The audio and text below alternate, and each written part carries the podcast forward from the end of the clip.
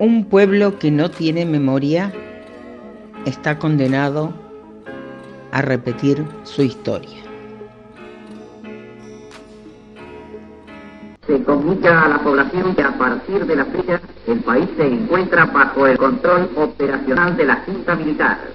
Se recomienda a todos los habitantes el estricto acatamiento a las disposiciones y directivas que emanen de autoridad militar, de seguridad o policial, así como extremar el cuidado en evitar acciones y actitudes individuales o de grupo que puedan exigir la intervención drástica del personal en operaciones. Firmado Jorge Rafael Videla, Teniente General, Comandante General del Ejército. Emilio Eduardo Macera, Almirante, Comandante General de la Armada. Orlando Ramón Agosti, Brigadier General, Comandante General de la Fuerza Aérea. Nace una flor, todos los días sale el sol. De vez en cuando escuchas aquella voz. Hola mis queridos oyentes. Hoy, 24 de marzo, Día de la Memoria, a 45 años del último golpe militar en la Argentina, voy a hacer algo distinto para que no perdamos la memoria. Vamos a escuchar primero a el dictador Jorge Rafael Videla en una conferencia de prensa en la que se le pregunta por los desaparecidos. Frente al desaparecido, en tanto esté como tal, es una incógnita el desaparecido. Si el hombre apareciera, bueno, tendrá un tratamiento X. Y si la desaparición se convirtiera en certeza de su fallecimiento, tiene un tratamiento Z. Pero mientras sea desaparecido, no, no puede tener ningún tratamiento especial. Es una incógnita, es un desaparecido. No tiene entidad no está, ni muerto ni vivo, está desaparecido. Frente a eso, frente a lo cual no podemos hacer nada, atendemos sí a la consecuencia palpitante, viva de esa desaparición, es el familiar. Y a ese sí tratamos de cubrirlo. Ahora vamos a escuchar a las madres de Plaza de Mayo reclamando por sus hijos en pleno Mundial 78 escucho la música de ese mundial y se me eriza la piel. ¿Ve que dice que tenemos un mundial en paz?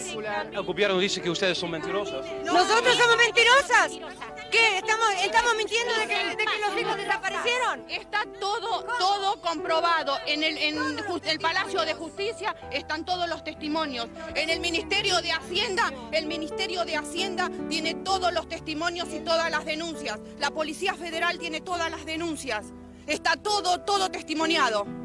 Eso lo que el gobierno diga, no, no es que dice mentira, miente, miente. Hace dos años que estamos así, dos años. Dice que se autosecuestraron en particular. Allanaron cuatro veces mi casa. Me llevaron y me torturaron para que dijera dónde estaba mi hijo. Esa es la Argentina que tenemos. Queremos a todos, no los queremos a uno, a mi hijo. Yo quiero a todos los hijos de todas las mujeres. ¿Cuántos son ustedes?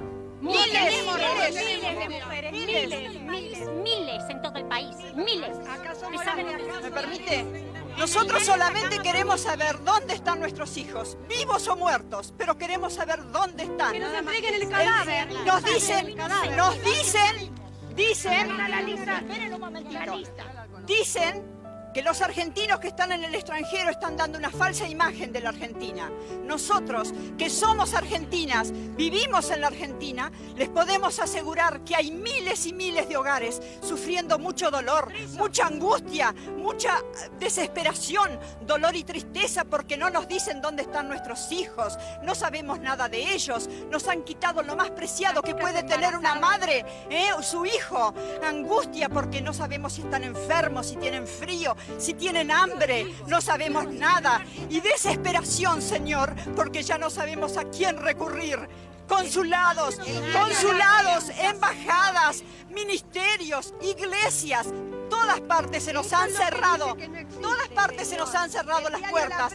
Por eso les rogamos a ustedes, les rogamos a ustedes, son nuestra última esperanza. Por favor, ayúdennos, ayúdennos, por favor, son nuestra última esperanza.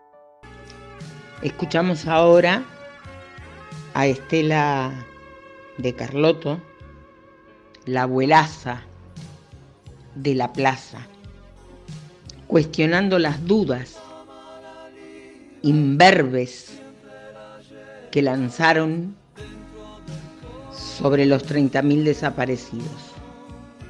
Justamente a eso me refiero cuando nos quisieron ofender diciéndonos que nosotros eh, inventábamos una cifra entre gallos y medias noches para cobrar subsidios, o sea, esto es infame, ¿no? Bueno, ya esa persona yo creo que fue reconocido por todo el país como una persona que no, que no merece ningún respeto, porque si no respeta esta memoria, ¿no?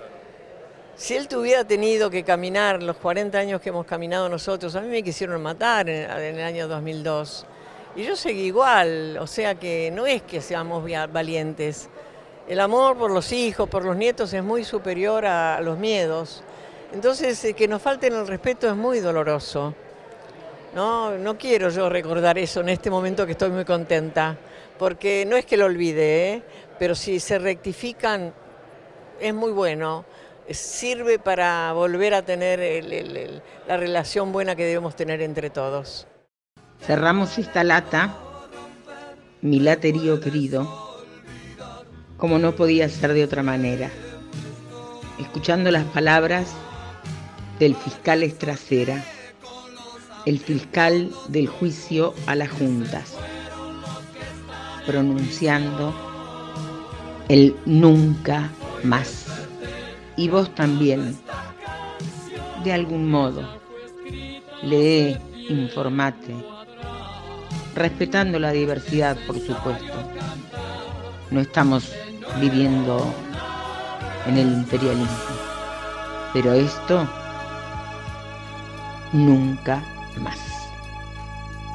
Quiero renunciar expresamente a toda pretensión de originalidad para cerrar esta requisitoria. Quiero utilizar una frase que no me pertenece, porque pertenece ya a todo el pueblo argentino.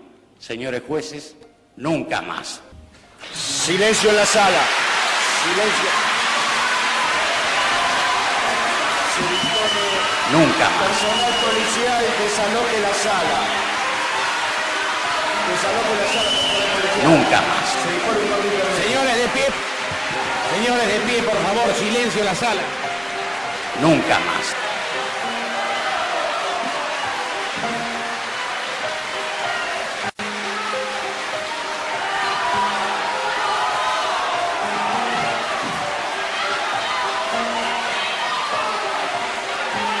Nunca más.